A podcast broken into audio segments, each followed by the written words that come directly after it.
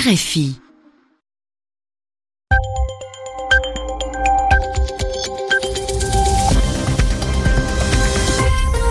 À l'écoute des RFI, il est 22h, ici à Paris, 20h en temps universel.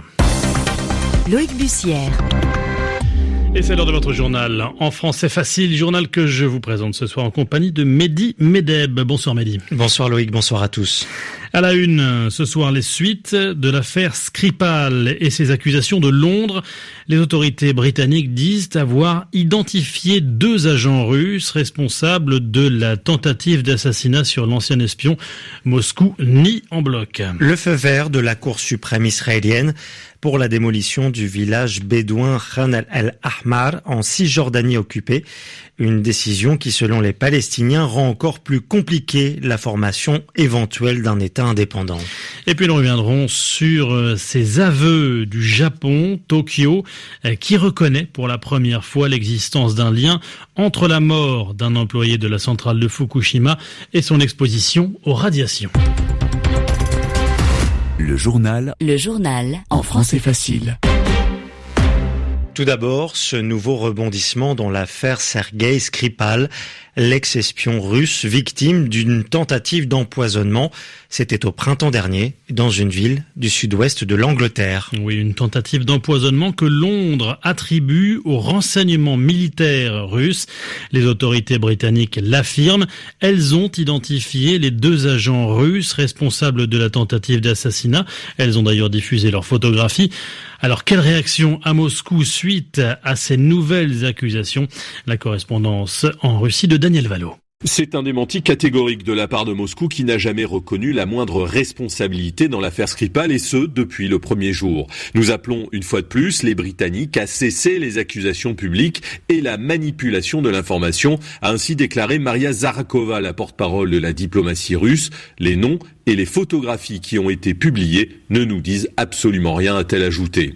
D'autres réactions assez similaires sont venues du Kremlin ou du Parlement russe. Notons tout de même les réactions de deux hommes dont les noms rappellent de bien mauvais souvenirs aux autorités britanniques, Dmitri Kovtun et Andrei Lugovoy, accusés tous deux du meurtre d'Alexandre Litvinenko, meurtre au polonium effectué sur le territoire britannique. Cela fait plus de dix ans que Londres réclame l'extradition de ces deux hommes. Ils n'ont jamais été inquiétés. L'un d'entre eux est même devenu député au Parlement russe et aujourd'hui, à l'unisson avec les autorités russes, il dénonce des accusations mensongères et une provocation de la part des Britanniques.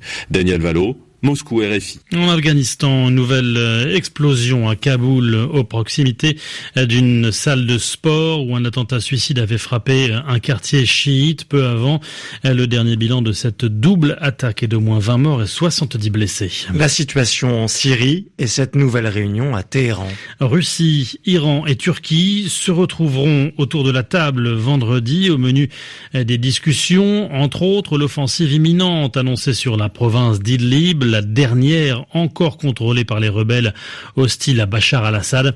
Ankara s'inquiète notamment d'un possible afflux de réfugiés sur son territoire. À Genève, l'envoyé spécial de l'ONU parle d'une lueur d'espoir dans le conflit au Yémen. Et ce, à la veille euh, d'une réunion qui doit s'ouvrir demain jeudi sous l'égide des Nations Unies, alors que la guerre au Yémen a déjà fait quelques 10 000 morts en près de 4 ans.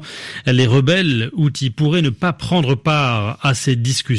Leur délégation était toujours bloquée à Sanaa ce soir par l'Arabie Saoudite. 23h04 à Jérusalem et l'on revient sur cet appel de Nikolai Mladenov, l'émissaire des Nations Unies pour le Proche-Orient, qui demande à Israël de ne pas procéder à la démolition du village bédouin de Khan al-Ahmar. Un village situé à l'est de Jérusalem, en Cisjordanie. L'État hébreu s'apprête en effet à appliquer une décision de la Cour suprême israélienne, décision qui deviendra effective dans une semaine, décision qui, selon les Palestiniens, rend encore plus compliqué la formation éventuelle d'un État indépendant. Sur place, les explications de Michel Paul. Selon la décision de la Cour suprême israélienne, c'est dans une semaine que les bulldozers pourront commencer la démolition de la majeure partie du village de Khan el-Ahmar.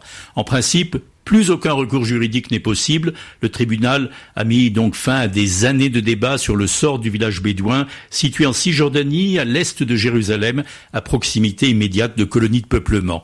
Le ministre israélien de la Défense, Victor Lieberman, s'est félicité de la décision des juges, qu'il a qualifiée de courageuse face aux attaques hypocrites orchestrées par les Palestiniens, la gauche israélienne et l'Europe, toujours selon ses propres termes.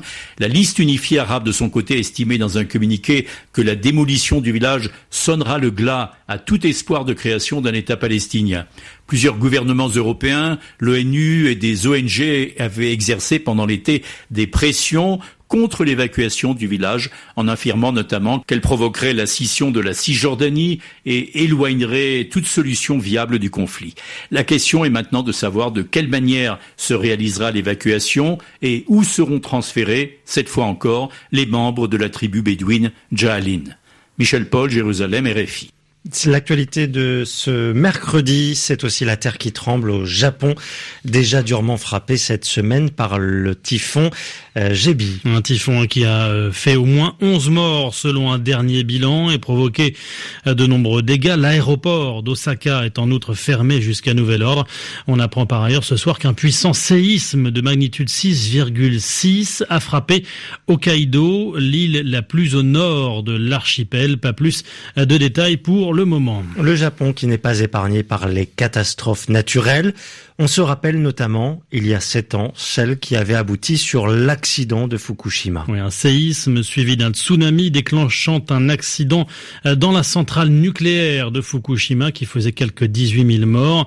Euh, des morts qui n'avaient jusqu'à aujourd'hui jamais été directement imputés à l'accident de Fukushima, la pire catastrophe nucléaire depuis Tchernobyl en 1986 jusqu'à aujourd'hui. Donc, puisque pour la première fois, les autorités japonaises ont reconnu qu'un employé de la centrale de Fukushima Daiichi était décédé des suites d'une exposition aux radiations. Les précisions de Yelena Tomic. Jusqu'ici, le gouvernement nippon n'avait jamais voulu admettre un décès dû aux radiations. C'est désormais chose faite. Le ministère de la Santé a reconnu vendredi dernier que le cancer du poumon développé par la victime était dû à une très forte exposition, près de deux fois la dose limite fixée par un panel d'experts. Le ministère a également annoncé que la famille de la victime allait bénéficier d'une compensation financière. Le quinquagénaire avait travaillé plus de 28 ans dans différentes centrales nucléaires du pays, dont la centrale de Fukushima, où il est intervenu à plusieurs reprises jusqu'en septembre 2015.